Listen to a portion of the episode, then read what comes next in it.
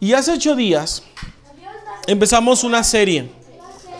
Y la serie que iniciamos, ¿cómo se titula, amados hermanos? Y hace ocho días fue el primer tema. Y Dios nos visitó de manera increíble, estuvo hermoso. Dios despertó algo en nosotros y lo he estado viendo. Ya la adoración en este lugar ya se siente diferente, ya se ve que están eh, más encendidos. Y Dios empezó a despertar algo. Pero hoy quiero compartirte también otro como tipo devocional, otro tipo de reflexión como hace ocho días. El tema es pasión por su presencia. Y para empezar con ese tema me gustaría definir qué es pasión. La palabra pasión proviene del griego patos. Suena chistoso porque suena pato. Patos con H entre la T y entre la O, patos. Y proviene del latín pasio. Significa padecer o ser afectado. Entonces, pasión me está diciendo que es algo que padezco. Pasión me está diciendo que es algo que me va a afectar y voy a ser afectado. Y empecé a buscar esta definición y busqué sinónimos. Los sinónimos de pasión, los más sonados son fanatismo u obsesión. Entonces aquí nos habla que la pasión es fanatismo y es una gran obsesión. Y seguí buscando en el, en el diccionario y había una definición que me encantó. La pasión puede provocar en un individuo ser arrastrado a hacer cosas que no desea en pos de un objetivo. Wow, lo repito, la pasión puede provocar en un individuo ser arrastrado a hacer cosas que no desea en pos de un objetivo. Y yo veo gente apasionada. Conozco gente apasionada. Ustedes han visto personas apasionadas en el fútbol. Que se compran la camiseta, que se pintan, incluso van a los estadios, gastan su quincena. Incluso a veces se compran la camiseta, pero ahí en el estadio se la quitan porque se pintan. Están como locos, llevan tambores. Empiezan a gritar cuando, se anotan, cuando anotan un gol, gritan como locos, agarran la playera y empiezan con la matraca. Unos se empujan, se golpean, unos lloran cuando su equipo favorito está perdiendo y gritan.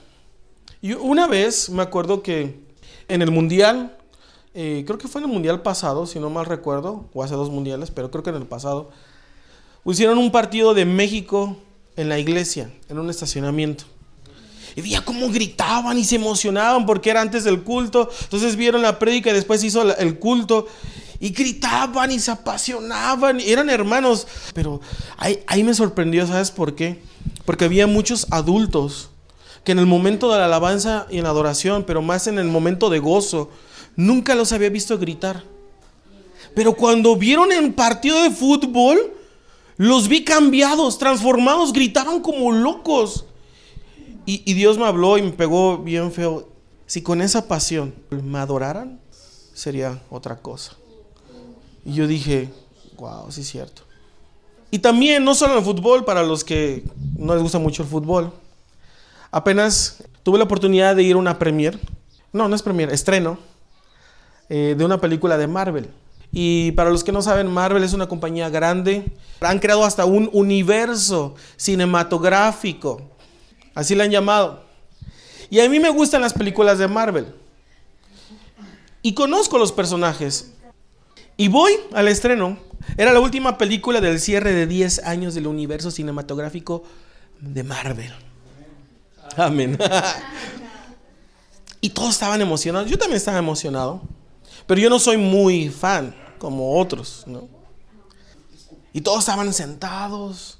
Eran las 12. Pasaron los comerciales. Y ya pensaban que iba a iniciar la película. Y todos, ¡eh! Y era otro comercial y, ¡ah! y se enojaban. Y comercial tras comercial y muchos comerciales. Y se enojaban y aplaudían y se enojaban y aplaudían y se enojaban. Y cuando inicia y empieza ahí las letras de Marvel, todos aplaudir y, y veías a señores, a chavorrucos. Bueno, yo era uno. No, sí había señores. Y aplaudían más que sus hijos. Y cuando estaba toda la película, por cualquier, algunas situaciones sí eran padres, pero algunas eran bobas y se reían y gritaban como locos. Estaban tan emocionados en el momento de la gran pelea o la gran batalla que muchos se subieron en el asiento y estaban, sí, no, ah, sí, agarró el martillo. Perdón por el spoiler. y estaban gritando y todos, y al final todos llorando. La sala en silencio, llorando y I am Iron Man chillando. a su hija, no.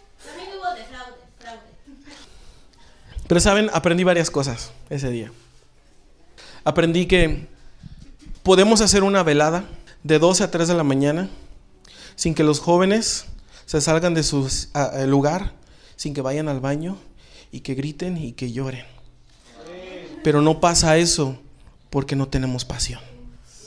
Hemos perdido la pasión por su presencia pero hemos tenido pasión por otras cosas.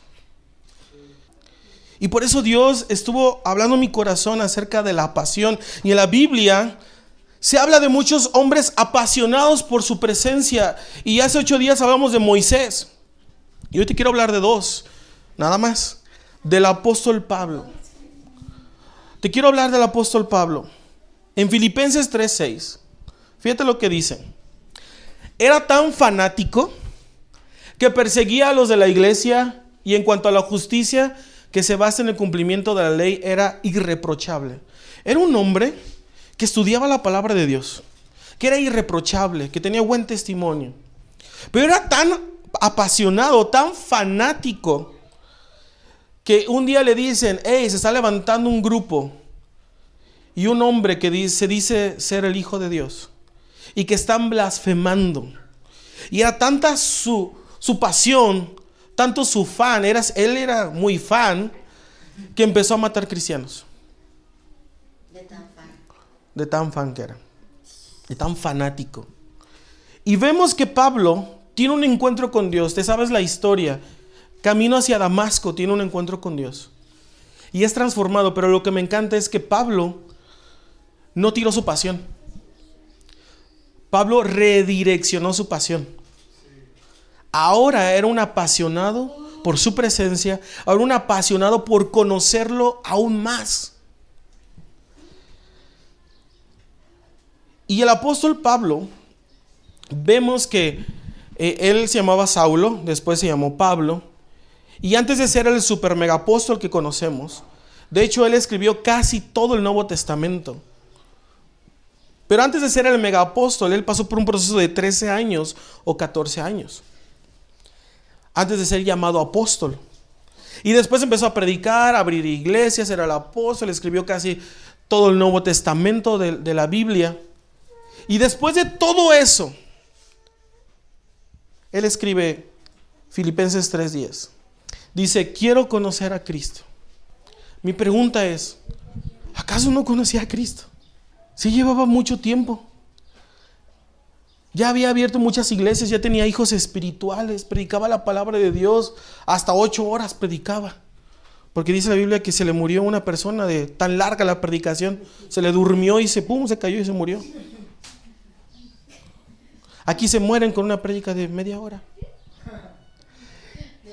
Dice, quiero conocer a Cristo. Lo que estaba diciendo el apóstol Pablo es, quiero conocerlo aún más. Quiero conocerlo aún más. Y la palabra conocer, la Biblia viene conocer, conocimiento. Recuerden que la Biblia no se escribió en español, se, escribió en hebreo, griego y arameo. En el griego hay muchas palabras para conocer. Yo nomás te voy a decir dos, porque son creo que tres o cuatro.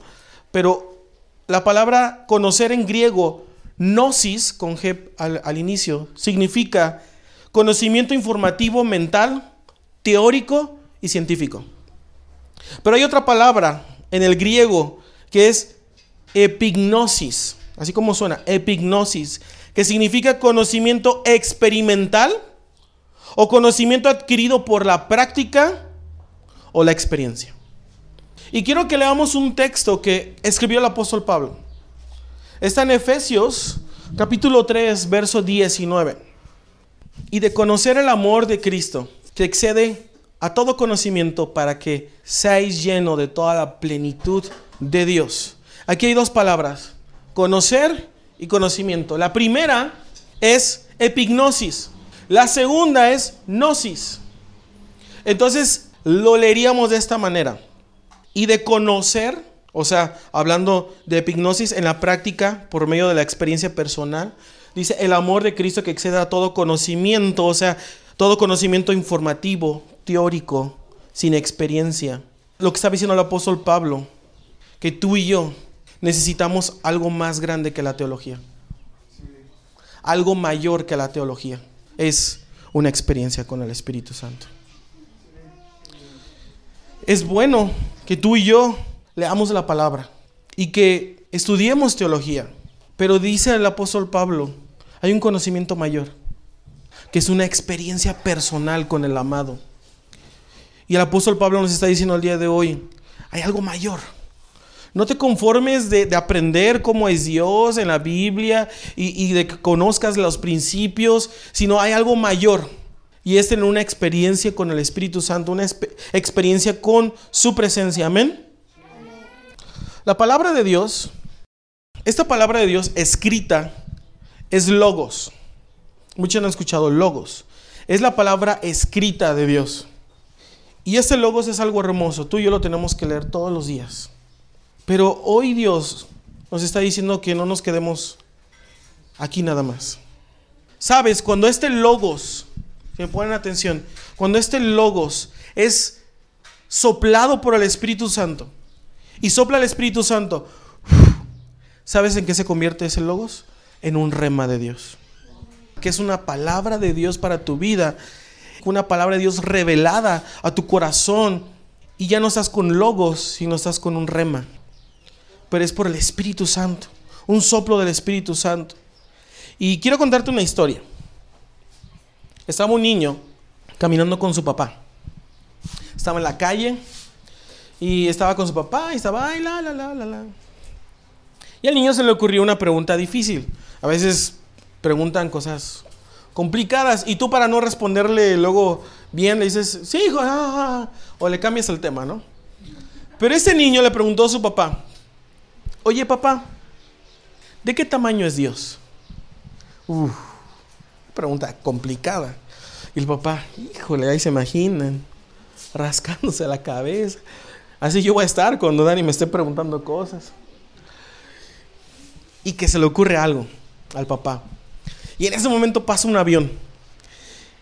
Y le dice, hijo, ¿ves el avión? Sí, papá. ¿De qué tamaño es el avión? Dice, ah, es muy pequeño, mm, como de mi mano. Dice, ok. Dice, vente, te voy a llevar a un lugar. Y lo llevó al aeropuerto más cercano. Y lo lleva al avión. Y le, le vuelve a preguntar a su hijo, hijo, ¿de qué tamaño es el avión? ¡Wow! No inventes, papá, está enorme. Está grandísimo el avión, está increíble, papá. Y que el papá ahí aprovecha esa situación y le responde, pues así es Dios. El tamaño que tenga va a depender de la distancia que tú estés de Él. Cuanto más cerca estés de Dios, más grande será su presencia en tu vida. Cuanto más cerca estés de Dios, su presencia será más grande en tu vida. Amén. Entonces, cualquiera que verdaderamente ha conocido a Dios, no puede contener la pasión por conocerlo más y más y más y más. Y te quiero hablar de otro loco, de otro apasionado. No podemos evitar esta persona si hablamos de pasión. David. No podemos. David era un loco por Dios. Era un hombre conforme a su corazón. Y la Biblia dice que era un hombre conforme a su corazón. Porque hizo algo que Saúl no hizo. Bueno, muchas cosas. Pero el rey pasado, que era Saúl, él nunca trajo el arca. El arca del pacto del Antiguo Testamento reflejaba o representaba la presencia de Dios. Y Saúl nunca se le ocurrió traerla. Pero David, cuando es rey, dice, vamos a traer el arca. Vamos a traer la presencia de Dios en este lugar. Y ese es mi anhelo, amados, que traigamos la presencia a ese lugar. Y David dice, yo quiero traer la presencia de Dios. Entonces dice la Biblia que agarraron una carreta, pusieron el arca del pacto y se la llevaron en la carreta. Y en el camino, ahí agarraron yo creo un bache, una piedra. La carreta, pum, da un brinquito y como que se va a caer, bueno, se va a caer el arca. Y un cuate trata de agarrar el arca para que no se caiga y muere. Dice la Biblia que muere instantáneamente. Y dice, y Dios se enojó y murió esta persona. Entonces, dice que se espantaron, dejaron el arca ahí. Y, el rey David, yo me imagino sentado en el trono, ¿qué hicimos mal? ¿Qué es lo que pasó? ¿Por qué murió esta persona? Y, y llegaron un momento de reflexión. Y después eh, se dan cuenta que Dios ya había instituido en el, eh, más antes en la ley cómo deberían ser las cosas. Dice, el arca lo deben de traer ¿quiénes? Los levitas, los de la tribu de Leví. Y dice, ustedes deben de traer, dice, pónganse en ayuno, santifíquense. Y, ok, vuelven a traer, segundo intento para traer el arca, pero ahora usan unos postes con unos arillos. Y dice que los levitas cargaban el arca con estos postes. Y cargaban el arca todos los levitas y llevaron el arca de, la presencia de Dios. Y eso nos habla que los levitas cargaban la presencia de Dios. Amados, toda persona que esté en este lugar, todo ministro, es responsable de cargar en sus hombros la presencia de Dios. David fue un hombre conforme al corazón de Dios, debido a su sed y pasión por Dios. De hecho, era tan hambriento y tan sediento que se le ocurrió una locura que nadie más lo hizo. Dijo, ok, trajimos el arca, ahora lo que vamos a hacer, vamos a adorar a Dios 24 horas. Todos los días. Y a veces queremos ser una velada, una noche de adoración. Son cuatro horas, ya te quieres ir a tu casita, ya estás cansadito. Pero David dice, vamos aquí a adorar a Dios 24 horas. Todos los días. Y usaba familias que estuvieran ahí en turnos para que adoraran a Dios. David estaba loco, estaba apasionado por Dios. Tenía hambre y sed por su presencia. Cada vez que David enfrentó una situación difícil, cuando tuvo que tomar una decisión importante o cuando iba a enfrentar a un enemigo en batalla, lo primero que hacía era consultar a Dios y buscar su rostro. Tenía gran pasión por adorar al Señor. Amén. Y la pregunta del día de hoy, ¿por qué perdemos la pasión? ¿Por qué perdemos la pasión? Número uno, permitimos que algo que es valioso, se vuelva común y ordinario. Vienes a la iglesia, vienes a un momento de adoración increíble, o puedes ver milagros cada ocho días. Pero si no cuidas tu corazón y eso se vuelve ordinario para tu vida, ojo, estás perdiendo tu pasión. Ten cuidado. Algo que va a mantener tu pasión es ver las cosas de Dios con el valor que en realidad es. Si tú empiezas a ver las cosas como X, pronto terminarás por enfriarte y decir que ya no sientes nada. Eso no es problema de la reunión o de la gente, es un problema de actitud. Y lo vemos en las relaciones. Mi esposa y yo somos responsables de mantener la pasión. Y es increíble ver matrimonios jóvenes que apenas se, acaban de casar y todos los días quieren tener intimidad. Todos los días. Pero pasan años y después ya no quieren. Han perdido el fuego, han perdido la pasión. Número dos, ¿por qué perdemos la pasión? Por nuestra necesidad de aprobación. Debes estar consciente que cuando tú eres una persona apasionada, muchas personas te van a rechazar. ¿Por qué crees que aquí cuando adoramos estamos así como locos? Sí, Señor, te buscamos y tu presencia te adoramos y nos movemos y todo, porque la pasión se refleja. No puedes decir que, amén. Ese no es un hombre apasionado. Por eso aquí nos movemos, adoramos, porque la pasión se demuestra. Amén. Entonces debes estar consciente que muchos te van a rechazar por la forma que adoras a Dios, la forma que buscas a Dios, porque muchas veces te vas a tirar ahí en la tierra y vas a comer tierra, arena. Hubo una vez donde yo fui a un campamento de jóvenes, fui a Michoacán y hubo un, predicador que dijo, ah, de lo sentí, está bien loco. Se llama, se llama Nicolás Duarte, un hombre tremendo cuando predica. Dice, muchos de ustedes, antes de empezar su prédica, van a tragar arena. Así nos dijo. Y ay, este loco es que se cree. Está zafado. Yo no conocía mucho de la presencia de Dios. Pero así nos dijo, ¿cómo es que voy a tragar arena? Dice, muchos de ustedes van a tragar arena yo. Y empezó a predicar y que Dios se mueve de una manera increíble no, yo andaba arrastrado en la arena porque fue un congreso en la playa. El Espíritu Santo me tocó, me estaba revolcando para allá y para acá, para allá y para acá. Como dice mi hija, arriba, abajo, del lado, del otro. Y así andaba, arrastrándome.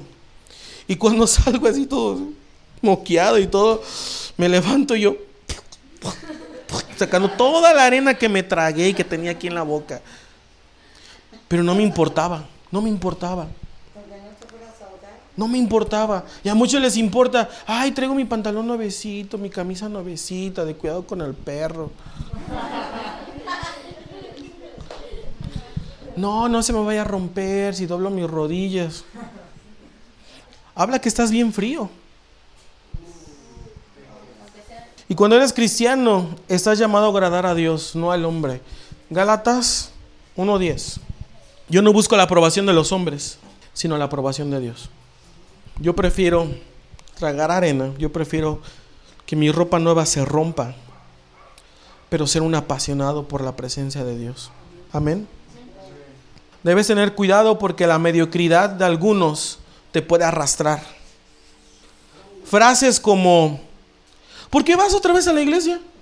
Acabas de ir en la mañana a Cotepec y otra vez. Frases como, ya fue mucha oración, ¿no? Se la pasan orando, orando, orando, orando, orando. Ya, párale. Pero si escuchas esas voces, puede menguar tu pasión. Porque esas personas están frías y quieren drenar tu pasión. Número tres, las personas que se conectan mucho con esto.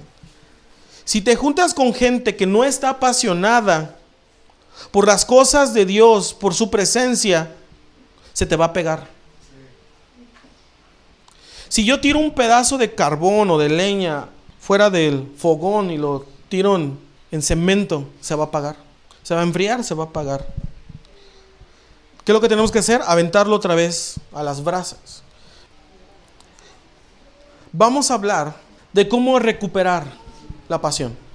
Porque es algo que Dios me ha estado hablando mucho y confrontando mucho porque tal vez ustedes no saben, pero algunos sí, algunos no. Hubo un momento donde mi hermana Lupita, Gaby, Pili era muy niña. Ah, aquí está Karen, Karen. Angie le tocó también una parte. Pero había un momento donde hubo tanta hambre en nuestras vidas que todos los días estábamos en la casa de Lupita. Estábamos en la casa de Lupita, adorando a Dios, orando a Dios. Todos los días, todas las noches. Hacíamos unas locuras ayunábamos un montón, comíamos un montón también, pero ayunábamos un montón. No queríamos salir de la casa de Lupita. Y cuando yo inicié Betel, yo dije, eso se va a volver a encender. Y no pasó. Cuando iniciamos no pasó. Porque había perdido pasión, había perdido el hambre por su presencia. Hasta apenas estoy recuperando esa pasión. Hasta apenas estoy recuperando esa hambre, esa sed. Porque yo extraño esos momentos. Eran tan increíbles, eran tan gloriosos. Pero no nos importaba nada. Estábamos horas. No nos queríamos ir. Y ahora, ay no, muy tarde. Todos los días, qué flojera. Porque perdimos el hambre.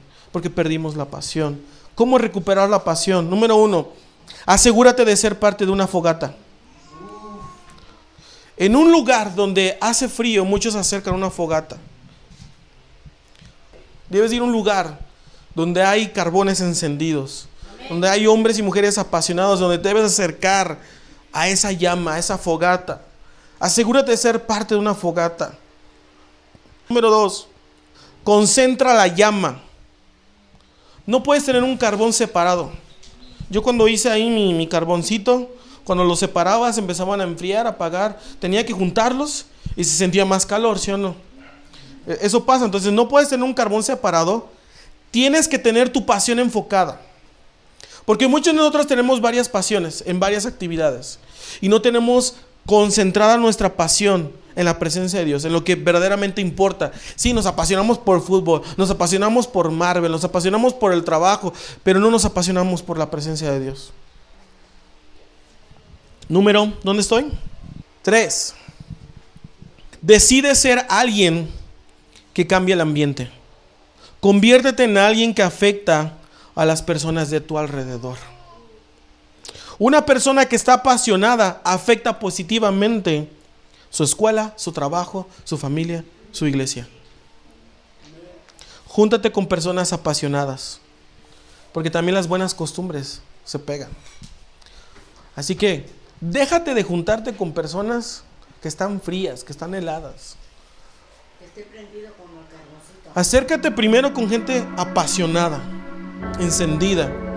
Y después tráete a tus amigos que están fríos, a tu familia que están fríos y tráelos a la fogata y enciéndelos. Amén. Pero conviértete en alguien que transforma y que cambia el ambiente. Número cuatro, ora con pasión. Tu manera de orar demuestra tu pasión, ¿sabías? Muchas veces vamos a orar, vamos a clamar. Y están, Señor, te queremos, te necesito. Y oras tan apático, tan indiferente. Un clamor es un grito, una desesperación. Cuando clamamos por su presencia decimos, Espíritu Santo, te necesitamos. Esa es una oración con pasión, un clamor por su presencia. Así que tu manera de orar demuestra tu pasión. La pasión que tienes por Dios se ve reflejada en tu manera de orar. ¿Cómo quieres estar encendido, apasionado, si ni sabes orar por los alimentos? La oración es la clave para restaurar la pasión. Juan Wesley, un gran hombre de Dios, le preguntaron que cómo mantenía su pasión. Y él contestó que diariamente le pedía a Dios que lo encendiera y que los demás pudieran verlo. Esa es mi oración. Que cada día sea encendido por el Espíritu Santo.